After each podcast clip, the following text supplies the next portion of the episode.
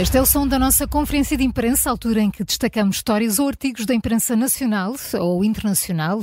Júlio, vamos ao melhor eh, pão? É, é isso mesmo. Não sei se vocês já falaram disto aqui em algum noticiário, às vezes podem ter falado. Eh, não. não, não me Bem, nem na. CNN, Não, nem no pãozinho, site. não. É, no pão. E é a hora para comer pão, é esta mesmo.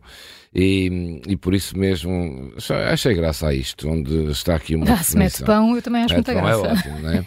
Pronto, há um historiador que pergunta o que é que é o pão. É provavelmente que a gente tenha que pensar muito e que esteja com fome até de uma fatia de massa fermentada ou vontade de comer tortilhas, eh, mas diz muito também da origem do pão não? e diz ele que se o pão é fácil de imaginar, é muito difícil de definir. Eh, diz que criar uma definição rigorosa de pão é desnecessário e até contraproducente. O pão é basicamente dizer o que a cultura diz que é. Eh, Gosta mais de se concentrar naquilo, eh, no que o pão faz, ele é um historiador, escreveu um livro sobre isso, que é transformar grãos básicos como trigo, centeio ou milho em alimentos duráveis, que podem ser até transportados para os campos, usados para alimentar um exército ou armazenados durante o inverno.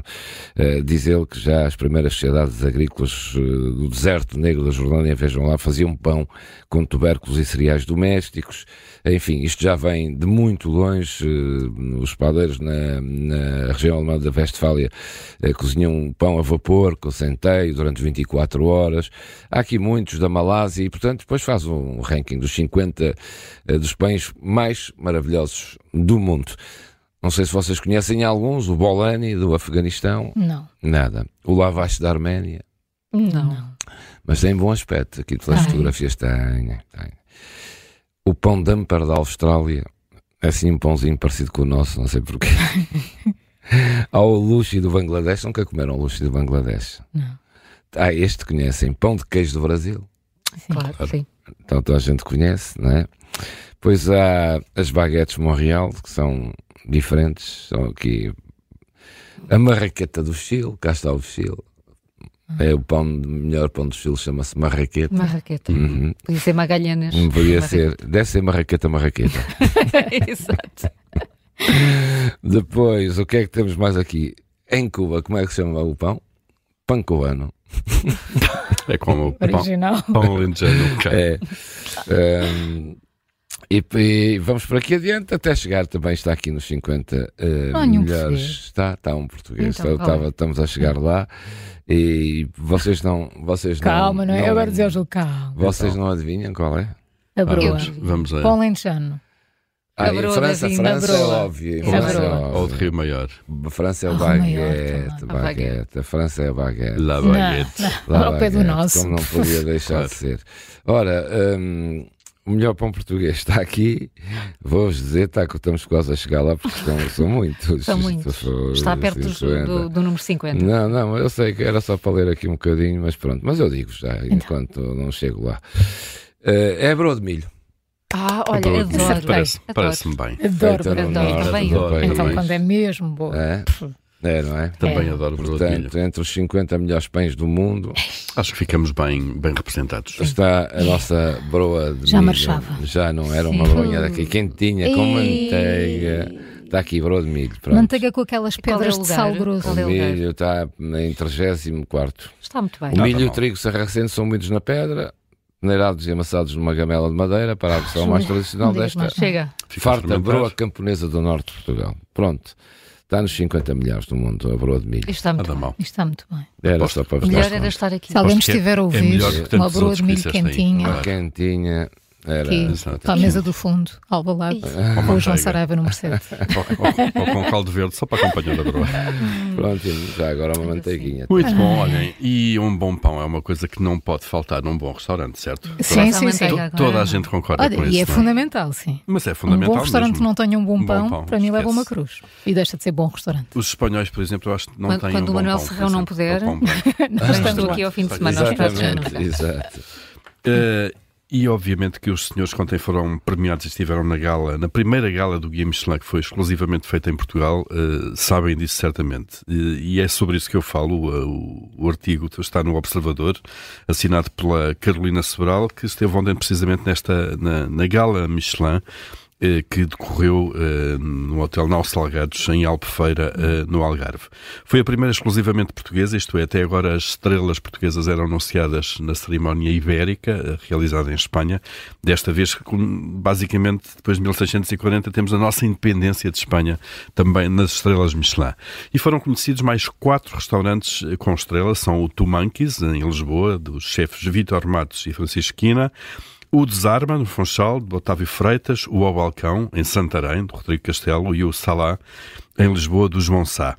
Uh, estava à espera de uma, estava-se à espera de uma chuva de estrelas, que não aconteceu propriamente, mas houve um chefe, de facto, que se destacou na, na cerimónia, um, Vitor Matos, uh, que além desta estrela para o Tumanquis, um, recebeu mais duas, recebeu a segunda para o Anticum, Uh, e também, também está com a chefe Rita Magro no Blind a receber o prémio uh, Jovem uh, Chefe Jovem.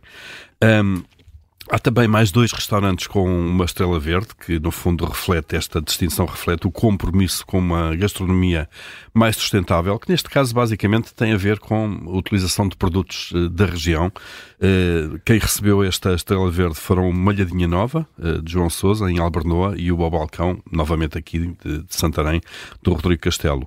Quanto às duas estrelas Michelin, todos os restaurantes que receberam eh, esta distinção na edição passada mantêm então este ano. Mais uma nota só para, o, digamos, a distinção abaixo das estrelas, que é o Bib Gourmand. A lista tem mais oito distinções, a lista portuguesa subiu para, para 37. Isto significa os Bib Gourmand que são restaurantes de boa qualidade e bom preço, portanto é uma classificação que inclui aqui o preço. Já agora, muito rapidamente, vamos saber o que é cada, cada estrela. Uma estrela significa uma cozinha requintada que vale a pena conhecer. Duas estrelas, uma cozinha excelente que vale o desvio na viagem. Aliás, os guias Michelin começam por ser guias de viagem, como é evidente. E as três estrelas, uma cozinha excepcional que vale a viagem de propósito. Está a, a, a cozinha do completa. Júlio tem quatro estrelas. A cozinha de Júlio vale, ah. vale tudo. Ah, ah, pois é, essa, essa, não está aí. Vale tudo, vale tudo. Ah, pois não está, não. Vale, Ei, não. não há, e é só para alunos? Não há escala. Pois não, há, não há escala. É, é, é, isto tudo Até junto, porque é só com convite, não, é? não, não vale a qualquer pessoa. E não digas portanto. isso que a partir de agora não começa tudo a passar por lá. Não, exato. Não, eu sei que vamos pôr a morada aqui. Vale a pena conhecer. Vamos pôr a tua morada nas redes sociais. Quem tem a rua entupida lá, cozinha, a cozinha, na cozinha, na cozinha de Juca. Olha que bom nome, a cozinha do Juca. Vou, vou mudar. Muda, vou mudar muda, Carlos. Vou para... Não, mas isso é interessante. Estiveste é, é interessante. A, a, as estrelas Michelin. Estava a acabar o Paulo Sal. A gente é que interrompeu aqui o final. Não, não, já, já, tinha acabado. Já, tinha acabado. Já, eu é que rematei. Ah, chegámos às estrelas da, da cozinha de Chuca, claro. Que vale o desvio, claramente. Não? É? Então não vale. E agora vale a pena outro desvio. É um, é um desvio, sim, é uma forma de olhar para as eleições uh, ou para a campanha eleitoral em Portugal através do The Guardian, que assinalou uh, no início da semana o arranque da campanha. Uh, o artigo é assinado pelo correspondente europeu do jornal britânico, John Henley, e o título é qualquer coisa como a campanha eleitoral arranca com a subida da extrema-direita e a foto que está a ilustrar o artigo é precisamente do homem de quem se fala, de André Ventura. Eh, ele está numa ação de campanha na rua, aparentemente assim numa rua que pode ser no, no norte, no Porto, eh, e a legenda é uma série de escândalos de corrupção dá gás ao Partido Populista liderado por André Ventura. Ele é descrito no artigo como antigo comentador de futebol de 41 anos e que se pode transformar no grande influenciador político se as sondagens se confirmarem. E o jornal recorda como em 2019 eh, o Chega teve 1,3% e agora as intenções de voto já apontam para os 19%. Sobre Montenegro, há apenas três linhas eh, para dizer que ele começou a campanha no distrito de Bragança e que acredita numa grande vitória. E depois também uma referência curta, porque são mesmo só três linhas, uh, diz que lidera uma aliança com dois pequenos partidos de direita. Só isso, só não há nomes dos partidos, nem, nem, sequer, nem sequer a referência à AD. Sobre Pedro, Pedro Nuno Santos também não há referências, eh, por exemplo, ao papel que teve nos governos anteriores, ou alguns casos, nada disso. Diz, diz apenas que é o líder do partido incumbente e que pode vencer as eleições, mas que o Parlamento terá muito provavelmente uma maioria de direita. O jornal explica porque é que começam estas eleições? Diz que é uma depois de uma demissão surpreendente de António Costa, envolvido numa nuvem de múltiplos escândalos de corrupção, que podem estar a favorecer a direita.